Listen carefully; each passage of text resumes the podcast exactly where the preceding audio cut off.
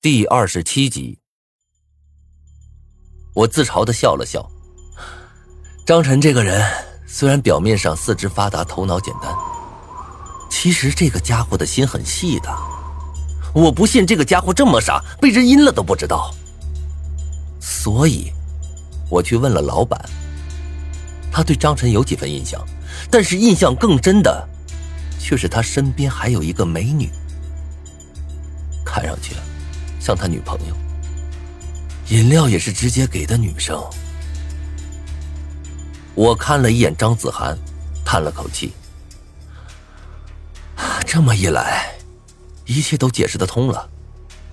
张晨虽然心里怀疑你，但是他怕我不信，也怕贸然捅破这汤纸会伤了我们之间的感情，所以才会对我撒谎，想找到证据后再跟我说。可惜的是。你昨晚下的药太少了，胖子没死，所以情急之下，你又将目标转移到了同宿舍的人身上。如果昨晚我不跟你说张胖子的情况，郭莎莎就不会死了吧？我说的对不对？狼人阵营的玩家张子涵小姐。等我说完这些话后，张子涵的表情忽然变了。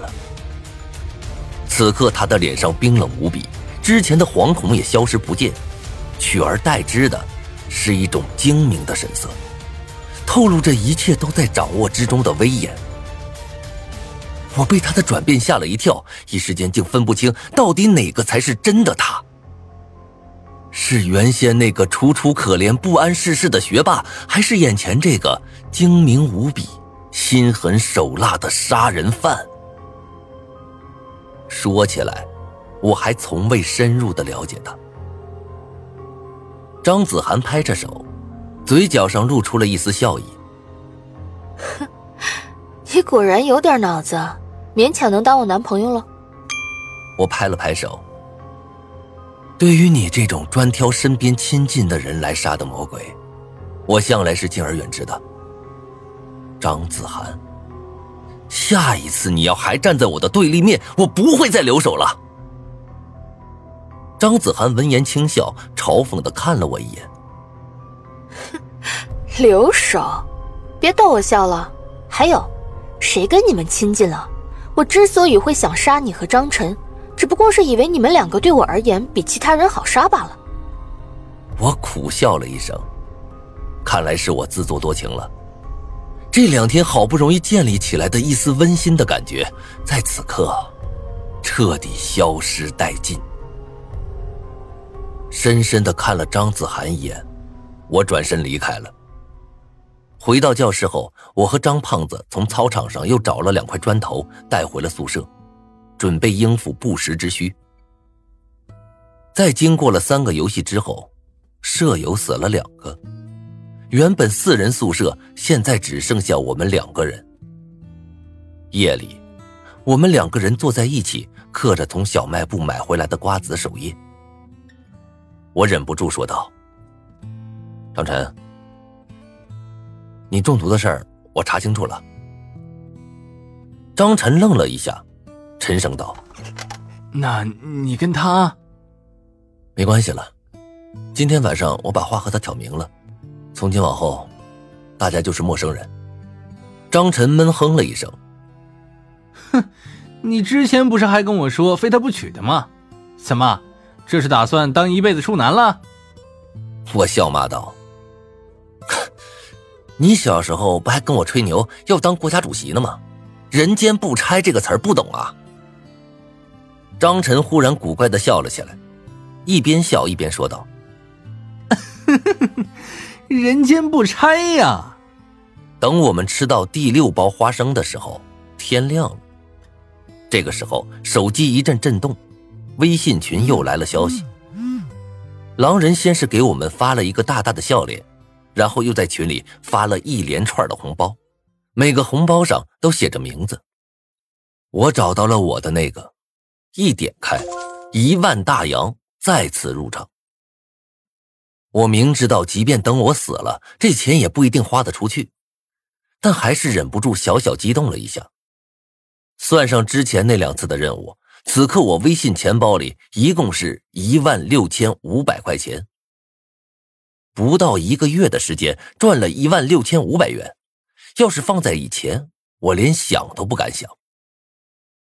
等红包领完之后，狼人接着说道：“狼人杀第三次游戏正式结束，幸存人数四十三人，新的任务将在明天发布。今天，请尽情享受胜利者的欢呼吧！”幸存人数四十三。将班主任张倩减去之后，也就是说，我们班的同学只剩下了四十二个。而昨晚在教室的时候，我们班的同学明明有四十六个人呢。就在昨天晚上，竟然又死了四个。这么一想，我刚因为活下来的喜悦顿时消失了一大半。照这个死法，不到一学期，我们就得全部交代了。不过后面部分倒是个好消息，游戏明天才发布的话，这就意味着我们今天有一天的自由活动时间，可以不考虑那该死的死亡微信，好好的玩一玩了。张晨看了一眼微信之后，拽了拽我的胳膊：“哎，无名，你打算今天去哪玩啊？”我愣了一下：“你傻呀？今天周一得上课的。”张胖子急了。下床拽了拽我的胳膊，嘿，你才傻呢！都什么时候了，还去上课？走，我带你啊去天上人间玩一玩吧！一万五怎么也能玩一晚上了。走，哥哥请你。听完张胖子的话，我顿时咽了口唾沫。天上人间，好像很有趣的样子。天上人间这个名字我太熟了。因为它就坐落在我们学校附近的街上，从我们操场都能看到那金碧辉煌的四个大字。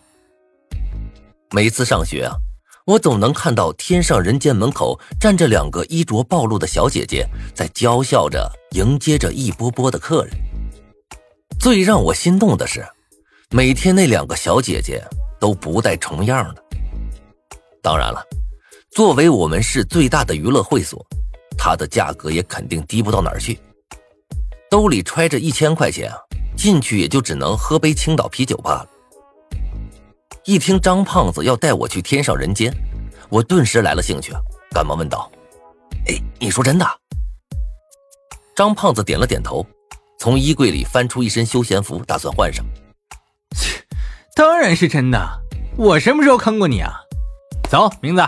哥哥带你享受飞一般的乐趣。我擦了擦嘴角流下的口水，脸上却是一副义正言辞的模样。那行，不过先说好啊，我去那儿可是只喝酒啊，别的不干。哎呀，得了吧你啊，跟我装什么呀？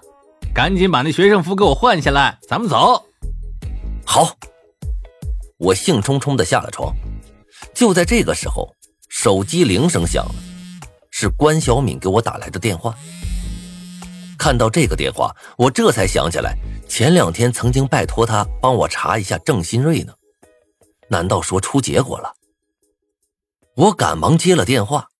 这时啊，手机那头传来了一阵爽朗的笑声：“无名，你立功了，那个姓郑的果然有问题。”我心头一紧，什么问题啊？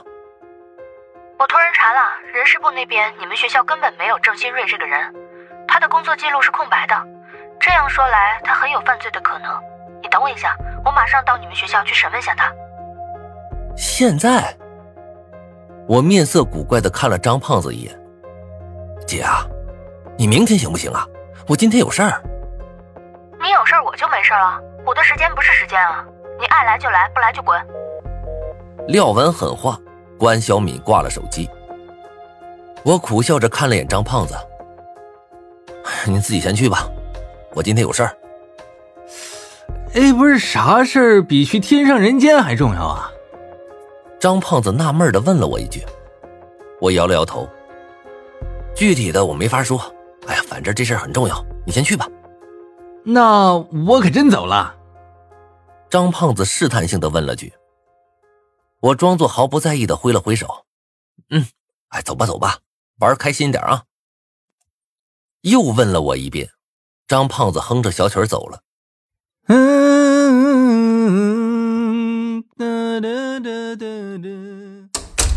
看样子很是高兴。我看着他离去的背影，心在滴血呀。你说早不来晚不来，偏偏这个时候来。关小敏这一出，等于让我间接损失了两千块钱以上啊。不过吐槽归吐槽，和找出狼人身份这件事相比，去天上人间就显得微不足道了。只要能活下来，哪天不是天上人间呢？咬了咬牙，我强迫自己不再想张胖子那边的事儿，穿着校服就到了校门口，等着关小敏。